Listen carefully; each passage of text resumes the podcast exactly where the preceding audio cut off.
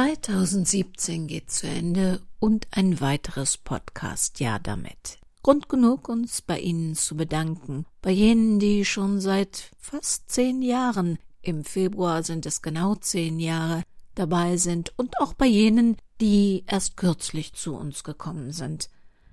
Wir freuen uns immer, wenn wir Nachrichten von Ihnen erhalten, wo Sie uns seit wann schon hören. Also wenn Sie uns gerne mal schreiben möchten, dann tun Sie das an redaktion.krimikiosk.de. Wir haben jetzt schon so viele Morde miteinander überlebt, und das verdanken wir jenen, die im Krimikiosk entweder ein Hörbuch kaufen oder die uns freundlicherweise unterstützen. Vielleicht kommt das nicht immer in jeder Sendung so zum Ausdruck, trotzdem muss ich das jetzt loswerden, bevor es gleich losgeht. Wir schätzen das sehr. Wir sind wirklich sehr froh, dass wir unsere Kosten nur durch unsere Hörer decken können und dass wir ihnen weder eine Biermarke noch eine Matratzensorte oder irgendeinen anderen Firlefanz andrehen müssen, um unsere Sendungen zu finanzieren. Und das ist etwas, was wir wirklich wertschätzen. Das Jahr geht zu Ende, unsere Geschichte aber noch nicht. Willkommen in der Welt des Krimi-Kiosk und willkommen in der Welt von Henrietta Pazzo. Unvergessen. Ein Kriminalroman von Henrietta Pazzo in mehreren Episoden. Eine Produktion des Krimi-Kiosk Verlages Petra Weber in Köln. Sprecherin Petra Weber. Sie hören Episode 4.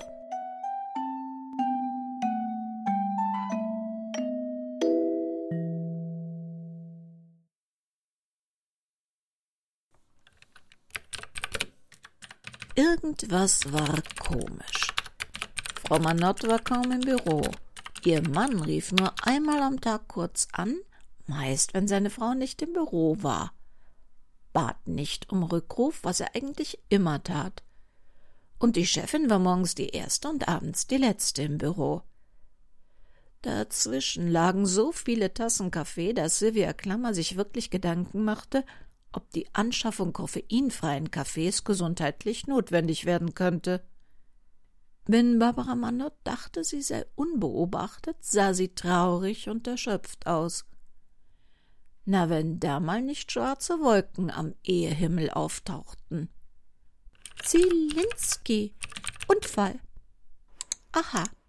Freitag, 14. Oktober 2005. Unternehmer und Ehefrau bei Verkehrsunfall getötet. In den späten Abendstunden ist der Mercedes des Unternehmer-Ehepaares Tanja und Achim Zielinski auf regenglatter Straße in einer scharfen S-Kurve von der Bahn abgekommen und gegen einen Baum geprallt. Während Achim Z. noch an der Unfallstelle verstarb, erlag seine Frau Tanja wenige Stunden später im Krankenhaus ihren schweren Verletzungen. Die fünfjährige Tochter der beiden muss einen besonderen Schutzengel gehabt haben. Sie wurde zwar schwer verletzt, jedoch lebend aus dem Autowrack geborgen. In den Unfall war kein weiteres Fahrzeug verwickelt. Die Polizei geht von überhöhter Geschwindigkeit in einer unübersichtlichen S-Kurve unter ungünstigen Wetterbedingungen aus. Inzwischen hat sich auch der Vorstand der Zielinski AG in den Medien zum Verlust seines Vorsitzenden und Hauptaktionärs geäußert und Spekulationen über die Zukunft des Unternehmens zurückgewiesen. Laut Peer, laut Peer Alsmann ist es der menschlichen Aspekte des schweren Verlustes zu gedenken und der Tochter, dank großer Weitsicht der Verstorbenen, seien Nachfolge und weitere Geschicke des Unternehmens langfristig testamentarisch bereits geregelt. Die Fünfjährige, das einzige Kind der Zielinskis, aha, wurde in die Obhut ihrer Tante, der Schwester von Tanja Zielinski, gegeben. Hm. Hunderte ähnlicher Berichte zeigte Google an. Einige forschten dem Privatleben der Zielinskis nach. Die Tante Katrin Gabbard wurde aber immer als einzige lebende Verwandte angegeben. Tanja Zielinski, geborene Gabbard, hatte keine weiteren Verwandten mehr. Vater und Mutter waren kurz nacheinander an unterschiedlichen Krankheiten gestorben. Mehr Geschwister gab es auch nicht. Katrin Gabbert, die Schwester, war unverheiratet und hatte die kleine Luisa sofort zu sich genommen. Klingt selbstverständlich, war aber bestimmt nicht leicht. Ein paar Jahre später hatte sie das Mädchen sogar adoptiert. Nichts Besonderes bis dahin. Wenn Luisa sich an einen kleinen Jungen erinnerte, dann an keinen Bruder. Vielleicht einen Spielkameraden, ein Nachbarsjungen. Ein zweites Kind der Zelenskis hätte die Presse sicher damals aufgespürt, und vor Affären oder unehelichen Kindern hätte sie keinen Halt gemacht. Im Gegenteil. Nein, Luisa hatte keinen Bruder. Das würde Frau Manott ihr aber schonend beibringen müssen denn das Mädchen machte zurzeit gar keinen stabilen Eindruck.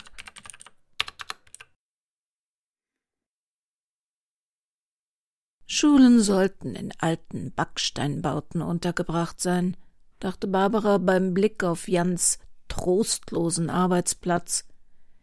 Hässlicher Beton in langweiligen geometrischen Formen angeordnet, hier und da lieblos mit stacheligem Grünzeug bedacht, das zumindest jetzt im dezemberlichen Schnee mit seinen roten Beeren ein wenig Freundliches in das Anwesen brachte. Sie hatte ihre Schule immer geliebt, nicht die Lehrer oder Mitschüler, nicht den Lehrplan oder Unterricht. Nein, dieses alte Backsteingebäude, das sie jeden Tag aufnahm und ihr ein berechtigtes Gefühl von Sicherheit vermittelt hatte. Jedes Kind sollte sich in seiner Schule geborgen fühlen. Hatte sie früher schon mehr Beziehungen zu Gebäuden als zu Menschen aufbauen können? Das hier, das war ein entsetzlich trostloser Ort, wenig anregend zum Lernen, Spielen oder Lachen. Der richtige Ort, um sich das Leben zu nehmen, schoss es ihr unwillkürlich durch den Kopf wobei Frau Böckelmann den Selbstmord ihres Mannes noch gar nicht richtig verarbeitet hatte. Barbara hatte es geschockt, als die Witwe, was für ein schreckliches Wort, ihr am Telefon allen Ernstes erklärt hatte, dass ihr Mann systematisch von einem Kollegen in den Tod getrieben worden sei. Für Frau Böckelmann war der Tod ihres Mannes ein Mord, rechtlich natürlich nicht haltbar, und selbst wenn da auch nur ein Fitzel Wahrheit dran wäre, so gut wie überhaupt nicht zu beweisen. Barbara konnte sich gut vorstellen, dass es einfacher war, jemandem die Schuld an einem unnützen Tod zu geben, als selbst damit fertig zu werden, dass die Liebe, die eigene und die des anderen, einfach nicht gereicht hatte, um ihn am Leben zu halten. Sie schüttelte sich, nicht nur um die Schneeflocken auf ihrem Mantel abzuschütteln. Sie hatte hier an Jans Arbeitsplatz ihren Job zu erledigen, und sie hatte mit Absicht den Beginn einer Schulstunde abgewartet, um Jan nicht zufällig hier zu begegnen. Jan hatte ihr die neue Schulsekretärin erst vor einigen Tagen beim Martinsfeuer vorgestellt.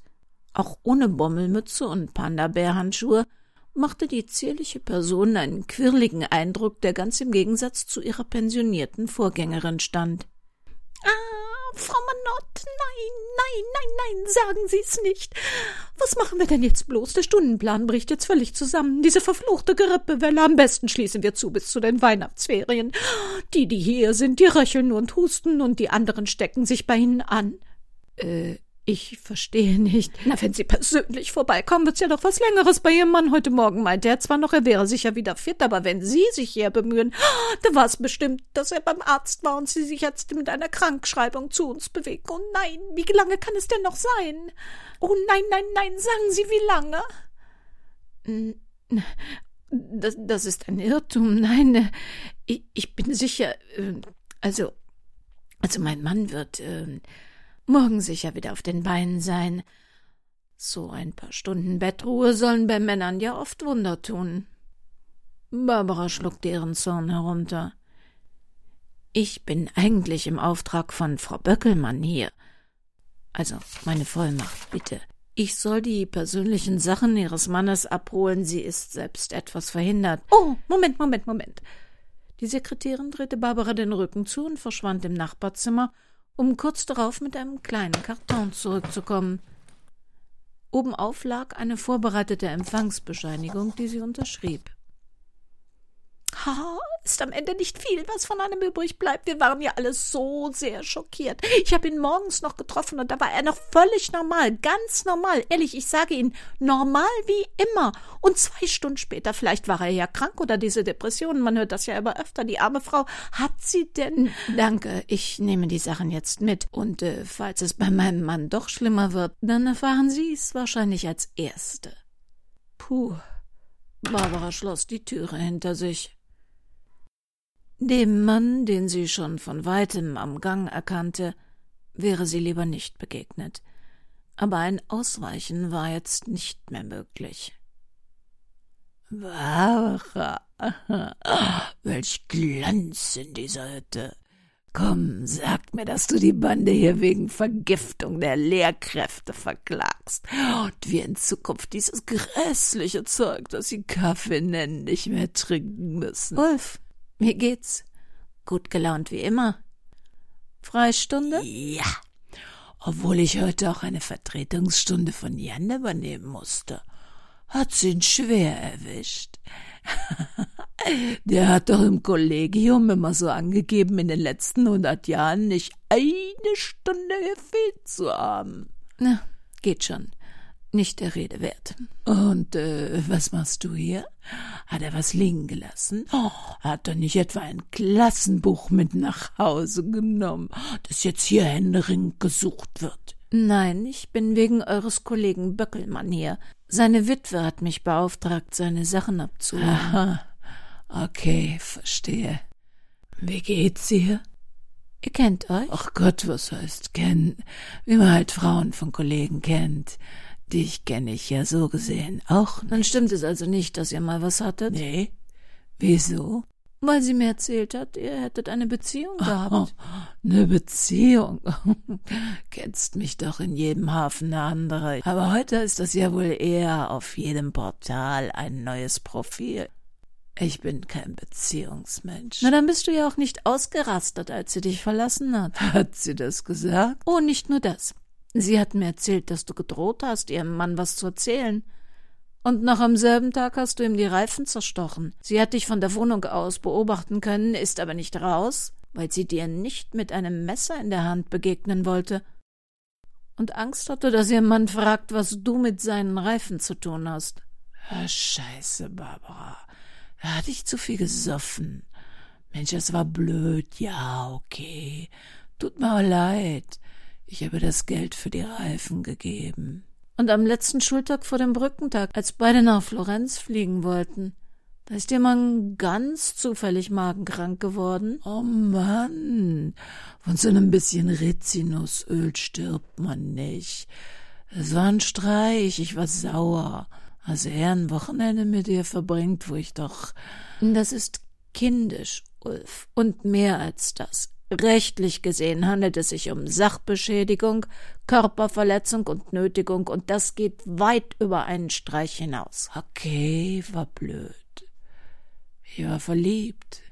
Ja, stell dir vor, den alten Wolf hat's auf seine reifen Tage noch mal gepackt. Was soll ich sagen? Ich, ähm, ich liebe sie. Oh Mann, klingt das profan. Ich hätte sie entführt und wäre mit ihr ans Ende der Welt geflohen. Ich hätte ihr alles liegen und stehen lassen, um mit ihr abzuhauen. Ich konnte selber nicht glauben, aber sie wollte ja nicht. Gunnar und ich, wir versuchen es nochmal. Als ob das bei irgendeinem Pärchen schon mal was gebracht hätte. Wenn der Ofen aus ist, ach Gott, dann ist er aus. Und der Trottel hat aber noch nicht mal bemerkt, dass seine Frau längst auf Abwägen war. Und du hast ihm nichts gesteckt? Nee.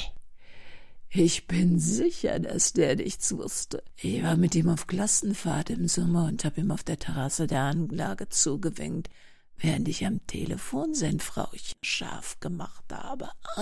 Der hat nichts gemerkt, kommt wieder rein, setzt sich hin und ruft in meinem Beisein seine Frau an um ihr, die heiß am Telefon hockt, völlig blödsinnige Belanglosigkeiten zu erzählen. Da bist du dir sicher. Ja.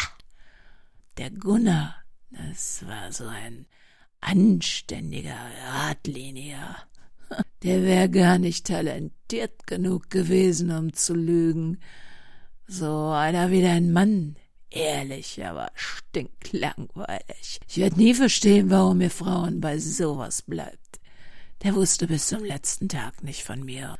Das schwör ich dir. Dann ist er nicht wegen dir gesprungen.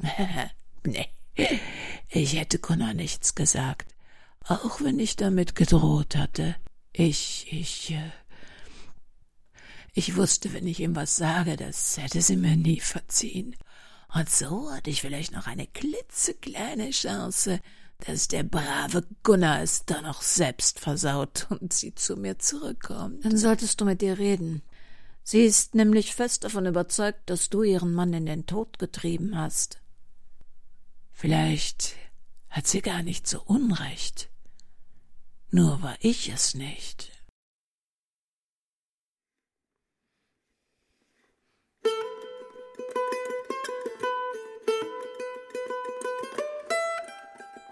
Die Klassenarbeit lag auf einem Schreibtisch unter einem Ordner. Seit einer Woche. Unangefasst. Elif Akbulut machte einen großen Bogen darum.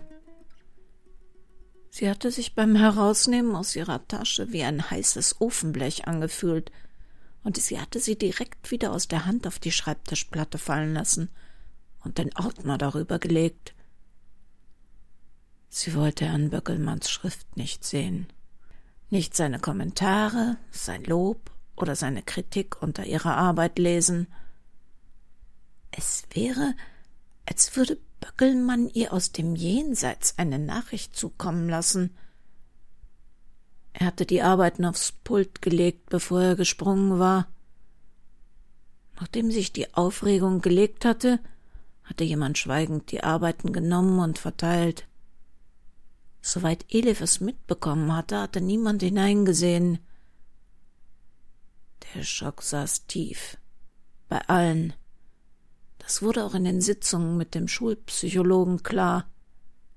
Erst hatten sie alle zusammen mit dem Psychologen geredet, dann in Einzelgesprächen ihre Probleme besprochen. Und Elif hatte Probleme. Sie konnte nicht einschlafen und wenn sie dann doch einschlief, wachte sie schreiend in der Nacht auf. Immer wieder sah sie diesen Moment, in dem sich ihr Blick mit dem von Böckelmanns kreuzte, und immer wieder sah sie im Traum Böckelmann auf das Fensterbrett steigen und kurz darauf im Nichts verschwinden. Sie war nicht mit den anderen zum Fenster gestürzt, hatte ihn nicht in seinem Blut liegen sehen. Vielleicht ein Fehler. Vielleicht würde sie ihn nicht jede Nacht springen sehen, wenn sie seinen brutalen Aufprall auf dem Schulhofboden als Bild abgespeichert hätte. Doch sie war wie gelähmt sitzen geblieben, hatte sich minutenlang überhaupt nicht bewegen können. Sie hatte weder geweint noch geschrien. Sie war einfach nur erstarrt und nahm alles um sich herum wie unter Wasser wahr. Als langsam die Wortfetzen in ihr Bewusstsein drangen, hatte sie fürchterlich zu zittern begonnen. So schlimm, dass sie von einem Sanitäter in eine Rettungsfolie gewickelt werden musste und ins Krankenhaus gefahren worden war. Vorbeigeführt am Menschenpulk, der sich wie ein Sichtschutz um den toten Lehrer im Hof gebildet hatte, Sanitäter, Polizei, Ärzte, die Schüler hatten das Gebäude nicht verlassen dürfen. Nur sie und ein anderes Mädchen, das nicht aufhören konnte zu weinen, waren weggefahren worden. Und nun musste sie in das Heft sehen. Böckelmanns letzter Kontakt mit seinen Schülern. Sie waren angehalten worden, die Noten Böckelmanns Vertretung anzugeben. Eine Berichtigung mussten sie nicht mehr machen. Elif Akbulut hob vorsichtig den Ordner an und griff nach ihrer Klassenarbeit. Seltsam. Keine Markierungen, kein Text mit rotem Stift. Oh, oh doch, Ganz am Ende, da, da war was. Aber das war doch keine Note. Elif las den Text immer und immer wieder. Elif, bitte verzeih mir. Aber sie hatte nicht die geringste Ahnung, was Herr Böckelmann ihr damit sagen wollte.